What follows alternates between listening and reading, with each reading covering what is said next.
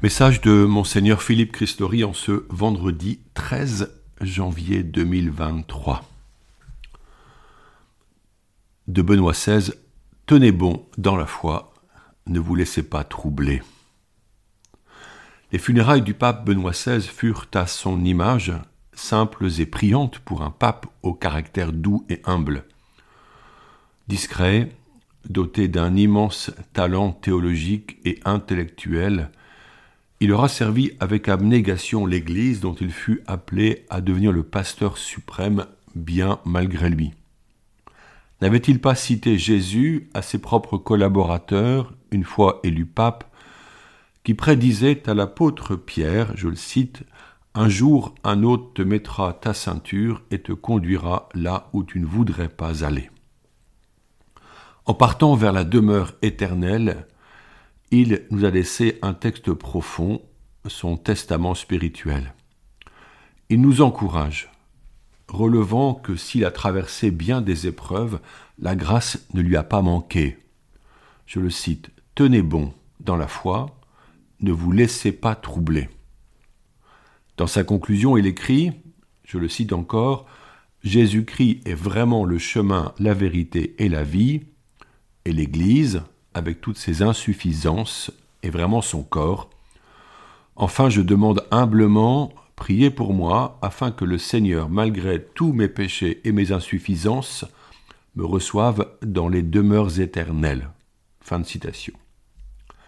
Benoît XVI a étudié toutes les philosophies, tous les courants contemporains de pensée pour les écouter et les confronter à sa foi en Jésus-Christ fondée sur la Sainte Écriture, et à chaque fois, il mit en valeur la certitude qu'il n'est pas de réponse plus sensée aux aspirations des hommes et à leur quête de bonheur que la foi et l'espérance en Jésus-Christ.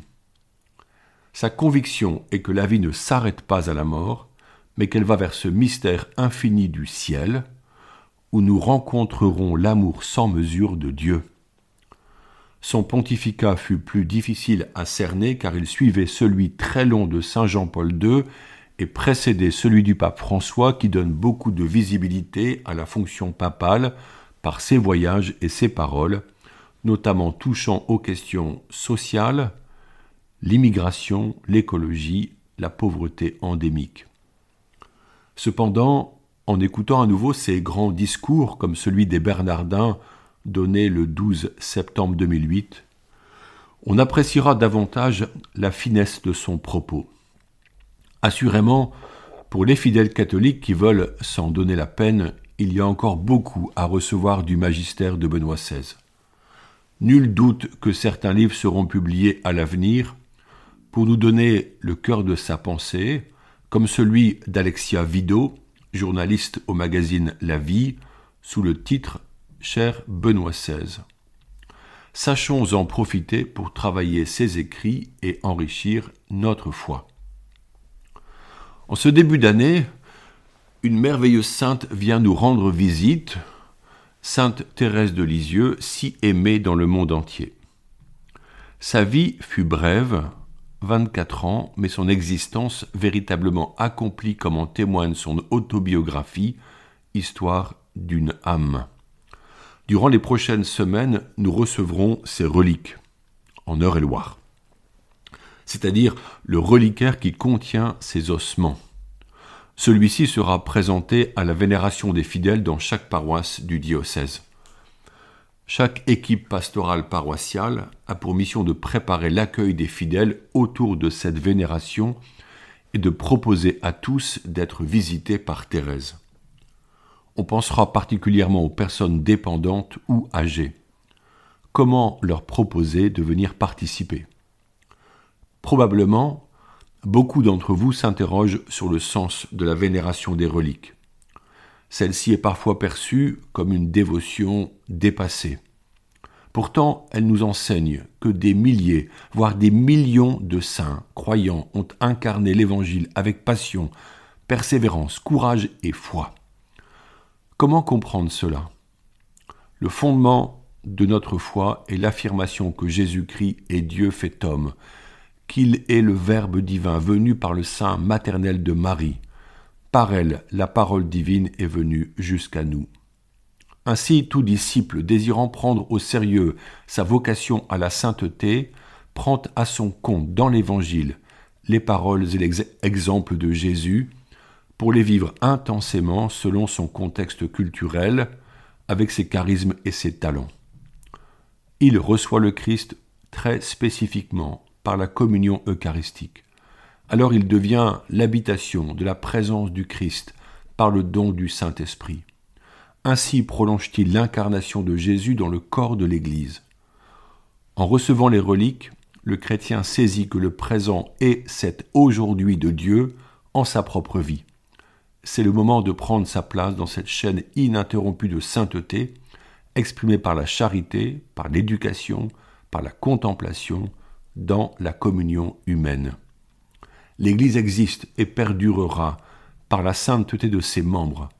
Les fidèles du Christ qui s'engagent sur le chemin de la pauvreté évangélique en vivant de la puissance du Saint-Esprit tout en portant la croix à la suite de Jésus, c'est-à-dire le poids des souffrances des hommes. Pour nous, accueillir les reliques de Sainte Thérèse, c'est se rappeler sa détermination à aimer Jésus par-dessus tout, puis à considérer l'Évangile comme notre règle de vie qui ouvre à la liberté authentique. C'est aussi se dire que par la communion des saints, Thérèse est présente et bien vivante à nos côtés. Elle qui disait Je passerai mon ciel à faire du bien sur terre. Nous lui demanderons son intercession auprès de Dieu les saints ne dorment pas au ciel. Le, soleil, le sommeil est un besoin lié à notre corps charnel dont nous n'avons plus à supporter les contraintes dans la maison de Dieu.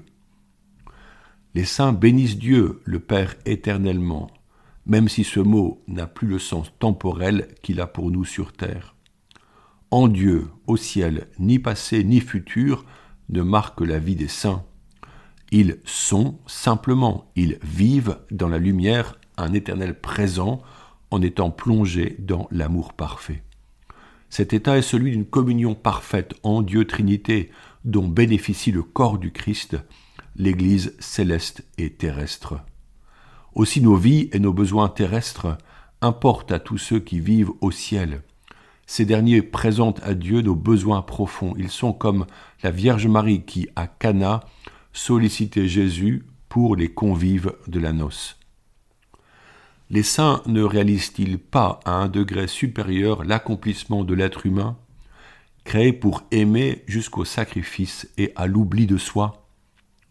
S'il est entendu que chacun doit prendre soin de soi et s'aimer soi-même, cela est vrai, afin d'être disponible pour mettre ses capacités au service du prochain. Jésus l'enseigne les saints l'ont fait.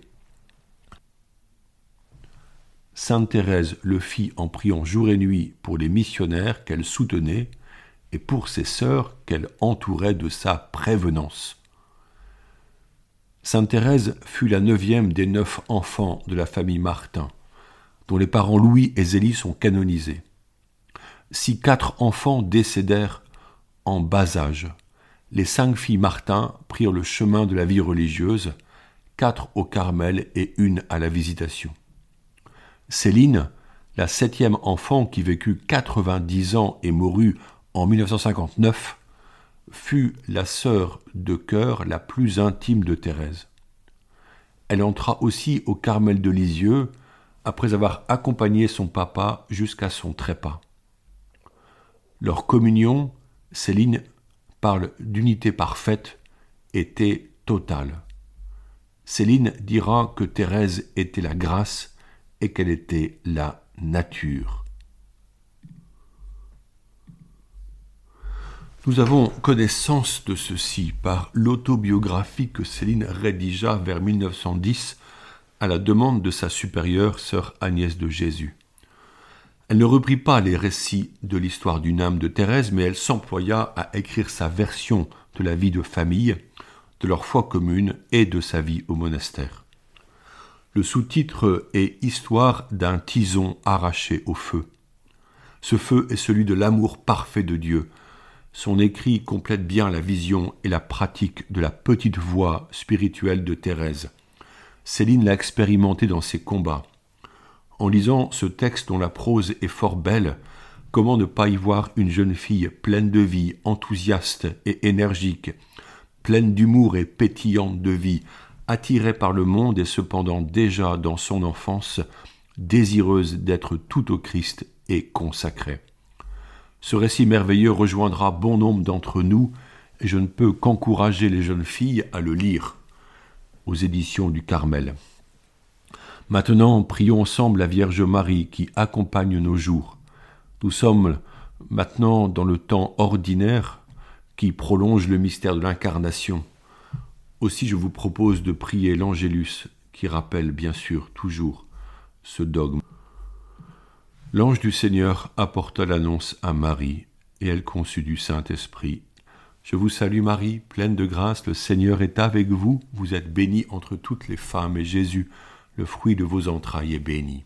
Sainte Marie, Mère de Dieu, priez pour nous pauvres pécheurs, maintenant et à l'heure de notre mort. Voici la servante du Seigneur, qu'il me soit fait selon votre parole. Je vous salue Marie, pleine de grâce, le Seigneur est avec vous, vous êtes bénie entre toutes les femmes, et Jésus, le fruit de vos entrailles, est béni. Sainte Marie, Mère de Dieu, priez pour nous pauvres pécheurs, maintenant et à l'heure de notre mort. Amen. Et le Verbe s'est fait chair, et il a habité parmi nous. Je vous salue Marie, pleine de grâce, le Seigneur est avec vous. Vous êtes bénie entre toutes les femmes, et Jésus, le fruit de vos entrailles, est béni. Sainte Marie, Mère de Dieu, priez pour nous pauvres pécheurs, maintenant et à l'heure de notre mort. Amen. Priez pour nous, Sainte Mère de Dieu, afin que nous soyons rendus dignes des promesses du Christ. Prions. Que ta grâce, Seigneur, se répande en nos cœurs par le message de l'ange qui nous a fait connaître l'incarnation de ton Fils bien-aimé. Conduis-nous par sa passion et par sa croix jusqu'à la gloire de la résurrection, par le Christ notre Seigneur. Amen. Bonne journée.